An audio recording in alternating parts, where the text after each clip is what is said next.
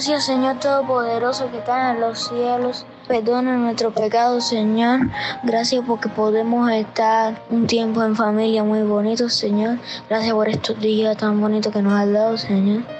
Gracias porque podemos alabarte, Señor, y gracias por el nacimiento de tu Hijo Jesucristo. Amén.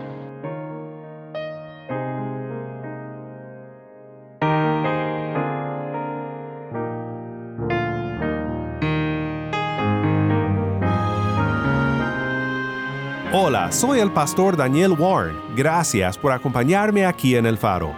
En esta Nochebuena, te deseo de parte de todos aquí en el Faro de Redención una muy feliz Navidad.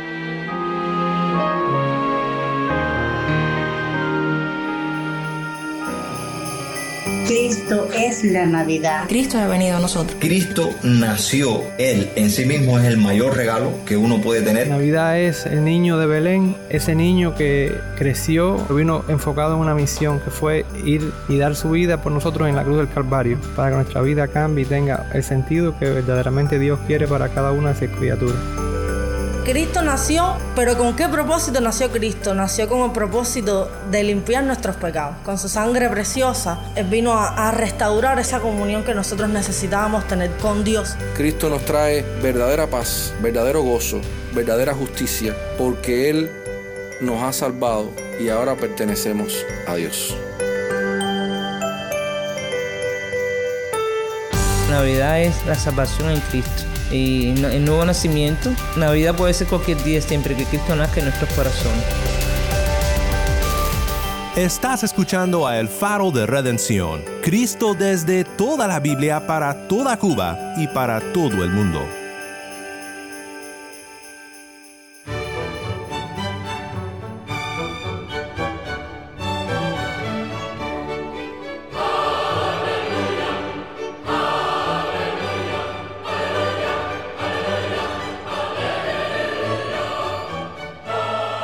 Hoy tenemos para ti un programa muy especial y esperamos que te ayude a meditar en el grandioso regalo de Cristo nuestro Redentor, nacido en Belén para reconciliarnos con Dios por su vida, su muerte y su resurrección. Para meditar juntos en el nacimiento de nuestro Redentor Jesús, oiremos en este programa reflexiones especiales desde Cuba. Queremos compartir este tiempo contigo y de cierta forma celebrar juntos en esta Nochebuena.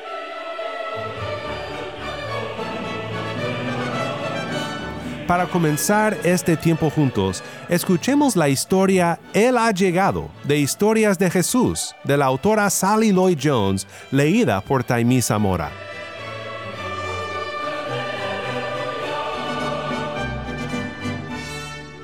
Si estás en tu casa y si hay niños cerca, reúne a los niños y escuchen juntos esta maravillosa interpretación de la escena del nacimiento de Jesús basada en Lucas 1 y 2.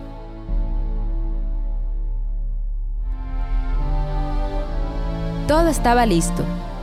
El momento que Dios había estado esperando había llegado. Dios venía para ayudar a su pueblo, tal como lo había prometido en el principio. Pero, ¿cómo vendría? ¿Cómo sería? ¿Qué haría? Las montañas se hubieran inclinado, los mares hubieran rugido, los árboles habrían aplaudido, pero la tierra contuvo su aliento. Tan silenciosamente como nieve que cae, Él vino. Cuando nadie estaba mirando, en la oscuridad, Él llegó.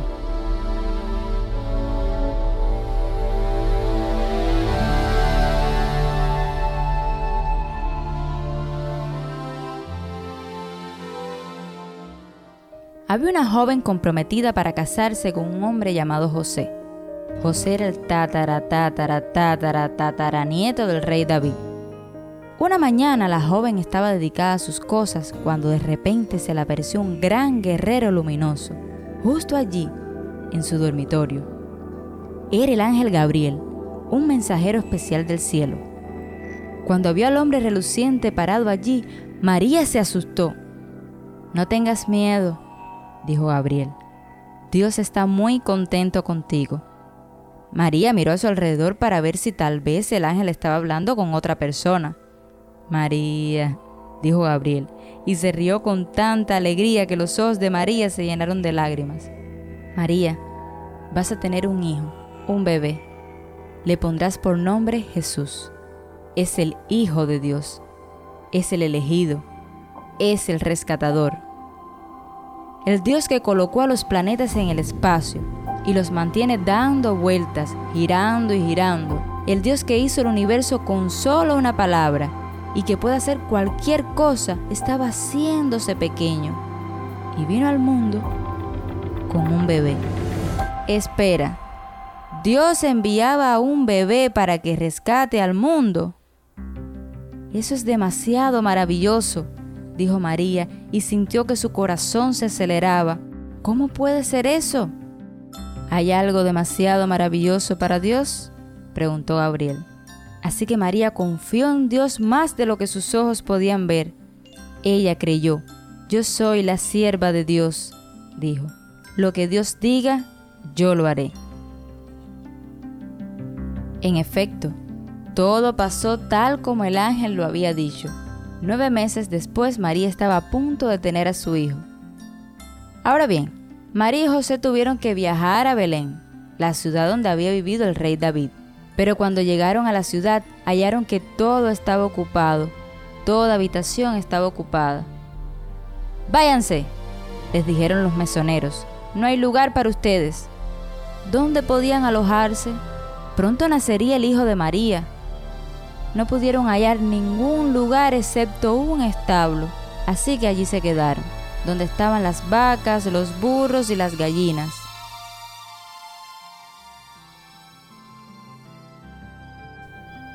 Y allí, en ese establo, entre gallinas, burros y vacas, en la quietud de la noche, Dios le dio al mundo su maravilloso regalo. Nació el bebé que cambiaría el mundo, su hijo. María y José lo envolvieron para mantenerlo abrigado. Prepararon una cama suave de paja y usaron un comedero como una cuna. Entonces contemplaron maravillados el gran don de Dios envuelto en pañales, acostado en un pesebre. María y José le pusieron por nombre Jesús, Emanuel, que quiere decir Dios ha venido a vivir con nosotros, porque, por supuesto, había venido.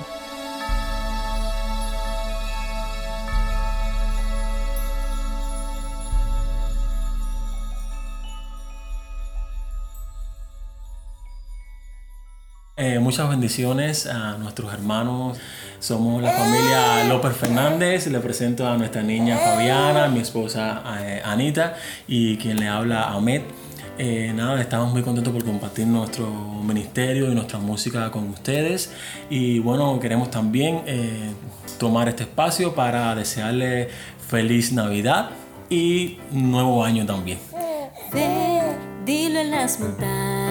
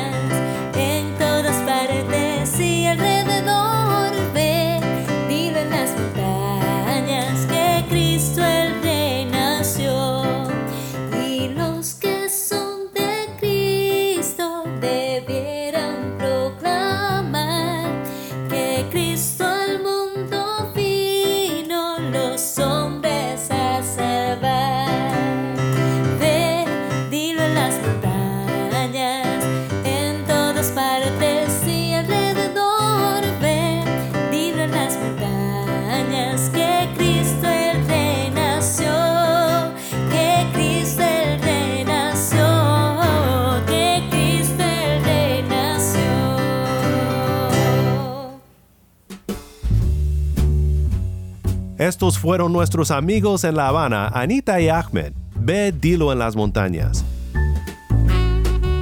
Si solo pudieran ver la sonrisa de su hija Fabiana en el video que nos enviaron. Gracias Anita y Ahmed por bendecirnos con su música.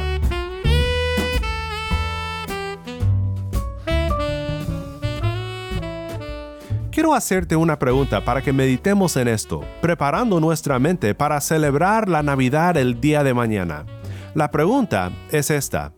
¿Cómo podemos adorar a Cristo en verdad en esta Navidad? Recuerden el sentido de la Navidad, que es el nacimiento de Jesús, que aunque no fue en esa fecha históricamente, lo celebramos en esta fecha, que lo tengan presente y que lleven su palabra a otras personas para que puedan conocer también de él. Quizás pudieran asistir a una iglesia evangélica donde verdaderamente se predique el evangelio. Y saber que Navidad es un tiempo nuevo, es un encuentro con Jesús. Navidad es el niño de Belén naciendo en el corazón nuestro, ese niño que creció Vivió una vida de alrededor de 33 años aquí en la tierra, pero vino enfocado en una misión que fue ir y dar su vida por nosotros en la cruz del Calvario. Si grande fue eh, Navidad, más grande aún fue el Calvario, la muerte de Cristo ahí en la cruz. Y, y eso, toda esa vida completa de Cristo nos llama a nosotros cada día a amigarnos con Él, a entregarnos a Él, poner nuestra vida en sus manos para que nuestra vida cambie y tenga el sentido que verdaderamente Dios quiere para cada una de sus criaturas.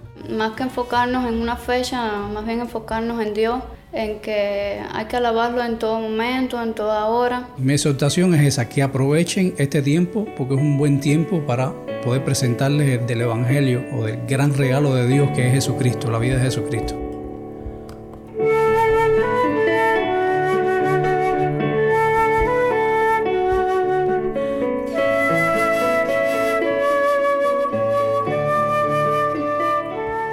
El Evangelio es sinónimo de salvación para toda la humanidad. Es la respuesta a un mundo caído que divaga sin Dios y sin esperanza.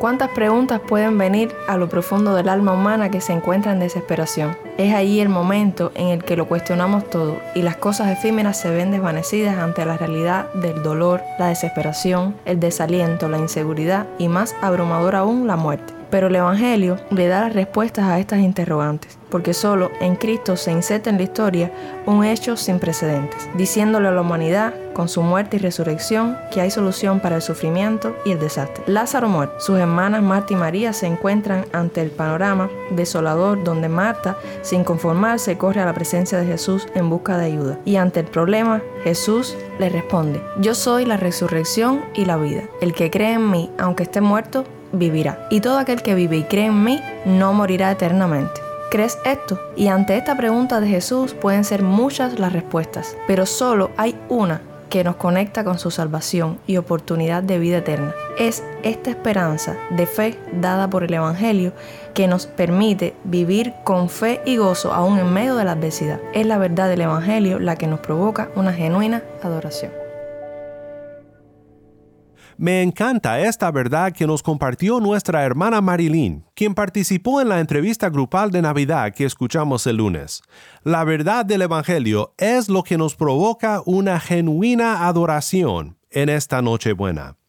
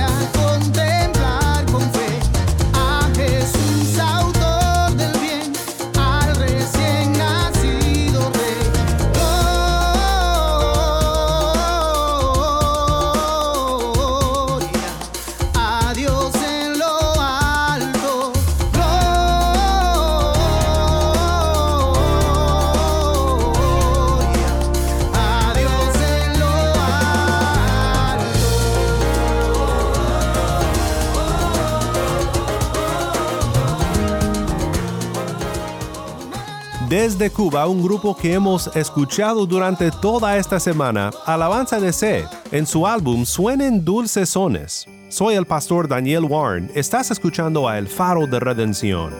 En esta Nochebuena te deseamos de parte de todos aquí en el Faro de Redención una muy feliz Navidad. Muchas gracias por hacer este tiempo juntos parte de tu celebración en esta Nochebuena.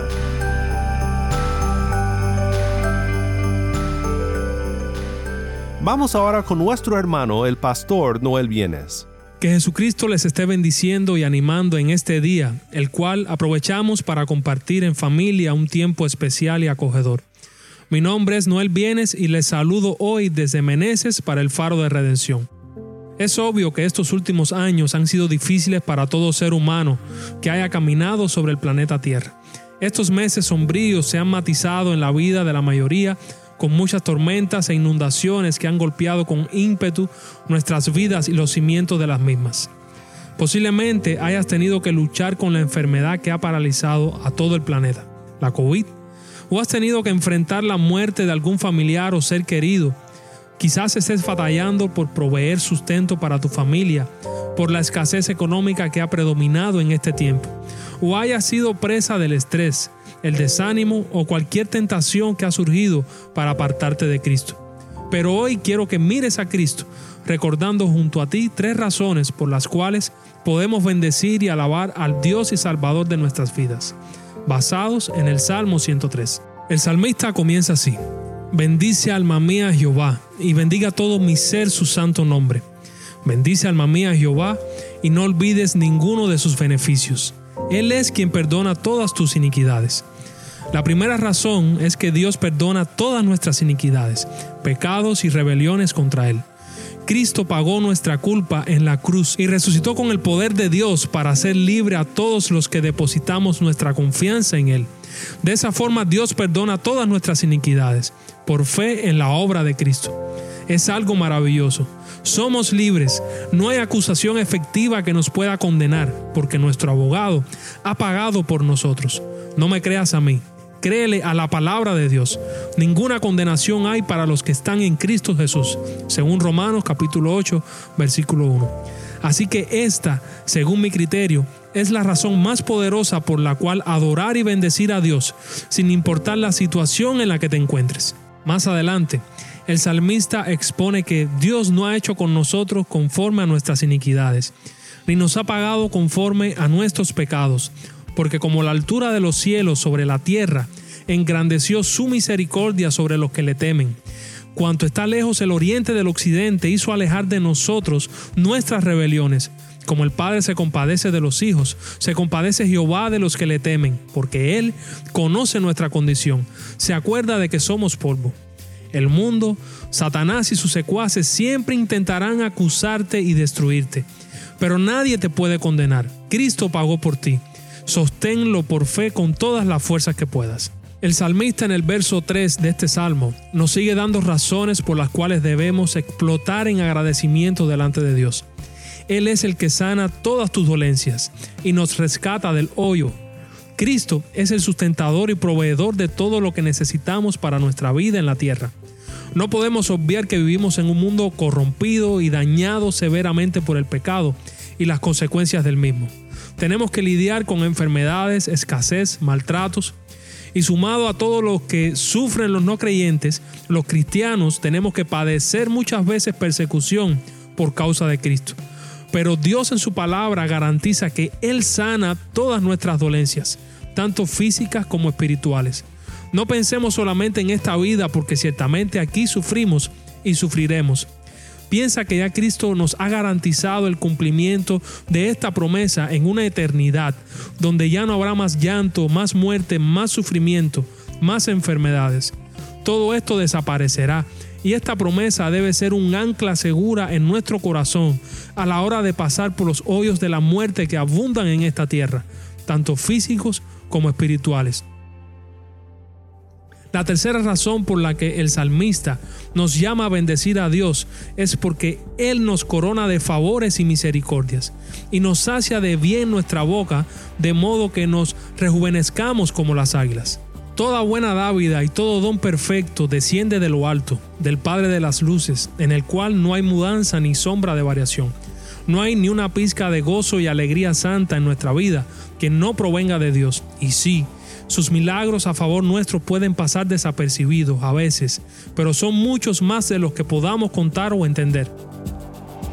Quisiera terminar con la ilustración de que Dios nos rejuvenece como las águilas. Hace tiempo escuché una explicación sobre lo que se creía en aquel tiempo con respecto a este proceso. El águila cuando envejece ya no tiene fuerza para volar ni cazar. Tiene solamente dos opciones, o rendirse y morir o irse para una montaña donde comienza a darse con el pico contra las rocas para romperlo, y así hace que uno nuevo se forme. Luego con ese pico comienza a arrancarse las garras para que le salgan unas nuevas, y luego hace lo mismo con las plumas. Seguro que es un proceso de sufrimiento, pero el resultado es satisfactorio, de tal manera que tiene nuevas fuerzas para continuar volando y alimentándose. Muchas veces en nuestras vidas ocurren estos procesos dolorosos en los que pareciera que se remueven los cimientos de nuestra existencia. Pero aún en esos momentos, Dios nos está sosteniendo. Él nos está preparando, no para ser fuertes como las águilas, sino para algo más excelente, para ser conformados a la imagen de su Hijo y recibir una herencia incorruptible, incontaminada e inmarchitable. Aprovechemos este tiempo donde se respiran aires navideños para agradecer y bendecir a Dios por todo lo que hace en nuestras vidas, para creer en Cristo y confiar en sus promesas y para tomar aliento junto a los que nos rodean para seguir corriendo con paciencia la carrera que tenemos por delante, poniendo nuestra vista en Cristo y caminando hacia nuestro verdadero destino. Saludos para todos, mi nombre es Tomás Hernández desde la iglesia de Falcón en la región central de Cuba. Gracias al Faro por esta invitación. Para muchos la Navidad es un tiempo para pensar en Jesucristo como un bebé en un pesebre, pero el nacimiento de Cristo es un acontecimiento especial, milagroso y sobrenatural. La mayor expresión del amor de Dios para con el hombre comienza el día en que la segunda persona de la Trinidad nació en este mundo. Por tanto, este es el llamado que hace la verdadera Navidad que toda aquella persona que confiesa con su boca que Jesús es el Señor de su vida, en quien deposito todas mis cargas y toda ansiedad, y cree en su corazón que Dios lo resucitó de entre los muertos, ese será salvo. Porque no hay Navidad sin el nacimiento de Cristo, pero tampoco puede haber Navidad sin su muerte y resurrección por nuestros pecados. Las luces, los árboles de Navidad, los regalos, las fiestas, las comidas, son elementos que hemos agregado, que de alguna forma han querido opacar el verdadero significado de la Navidad. El nacimiento humilde de Jesús no tenía el propósito de encubrir la realidad de que Dios había nacido en el mundo. Pero la versión de la Navidad que el mundo ofrece es justamente eso. La primera Navidad fue una humilde,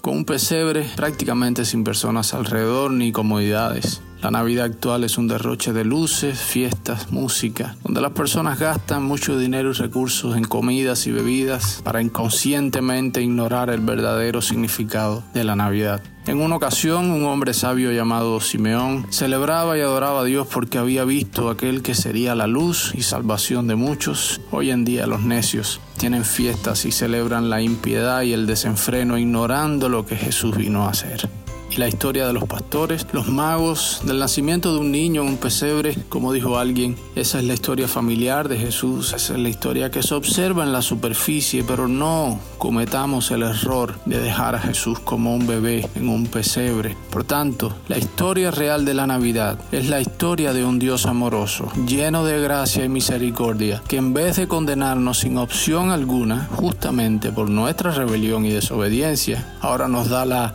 oportunidad nos ha provisto la solución por el pago de nuestros pecados, el cual es Jesucristo. Su amor, misericordia y perdón han llegado hasta nosotros hoy. La verdadera historia de la Navidad es la historia de tu redención por el nacimiento, muerte y resurrección de Jesús. Y Cristo ha prometido que vendrá una vez más por los suyos, por su iglesia, y Él no tardará en cumplir su promesa según algunos piensan que ha tardado. Más bien Él ha tenido paciencia con nosotros y esa paciencia es sinónimo de salvación, porque no quiere que nadie perezca, sino que todos vengan al arrepentimiento. Por tanto, el llamado a salvación se escucha hoy una vez más. Hoy el Señor está diciendo a aquellos que no tienen a Cristo, arrepiéntete de tus pecados y cree en mí. Entonces, no tenemos excusa ante Dios el regalo de la Navidad es el regalo de la salvación. Acerquémonos con confianza al trono de la gracia que es Cristo, porque si nos acercamos a Cristo hoy, mientras hay tiempo, recibiremos misericordia y perdón. El Señor no tardará. Él cumplió su promesa de salvarnos y cumplirá su promesa de regresar por nosotros. Aférrate a Cristo hoy para recibir hoy, en esta Nochebuena, misericordia y salvación por fe en Él. El pueblo que andaba en tinieblas ha visto gran luz. A los que habitaban en tierra de sombra de muerte, la luz ha resplandecido sobre ellos. Multiplicaste la nación, aumentaste su alegría, se alegran en tu presencia como con la alegría de la cosecha, como se regocijan los hombres cuando se reparten el botín. Porque tú quebrarás el yugo de su carga, el báculo de sus hombros y la vara de su opresor, como en la batalla de Madián. Porque toda bota que calce el guerrero en el fragor de la batalla y el manto revolcado en sangre serán para quemar, combustible para el fuego. Porque un niño nos ha nacido, un hijo nos ha sido dado, y la soberanía reposará sobre sus hombros. Y se llamará su nombre admirable consejero, Dios poderoso, Padre eterno, príncipe de paz. El aumento de su soberanía y de la paz no tendrán fin sobre el trono de David y sobre su reino, para afianzarlo y sostenerlo con el derecho y la justicia desde entonces y para siempre. El celo del Señor de los ejércitos hará esto.